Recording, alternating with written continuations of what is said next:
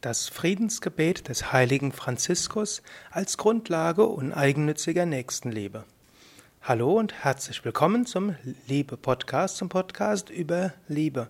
Wir sind weiter beim Thema uneigennützige Nächstenliebe. Diesmal anhand des Gebet des heiligen Franziskus.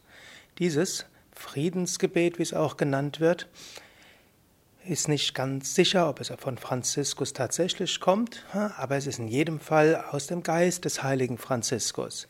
Ich werde es diesmal einfach äh, zitieren und du kannst selbst überlegen, was es für dich bedeutet. Und bei den nächsten Malen werde ich über die einzelnen Sätze dieses Gebetes sprechen. Hier also das Friedensgebet des heiligen Franziskus.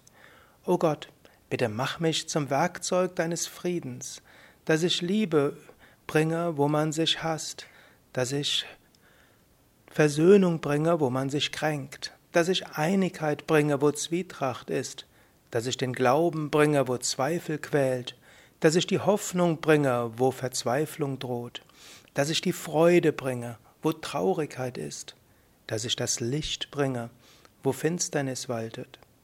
O Meister, hilf mir, dass ich nicht nur danach verlange, getröstet zu werden, sondern zu trösten, verstanden zu werden, sondern zu verstehen, geliebt zu werden, sondern zu lieben.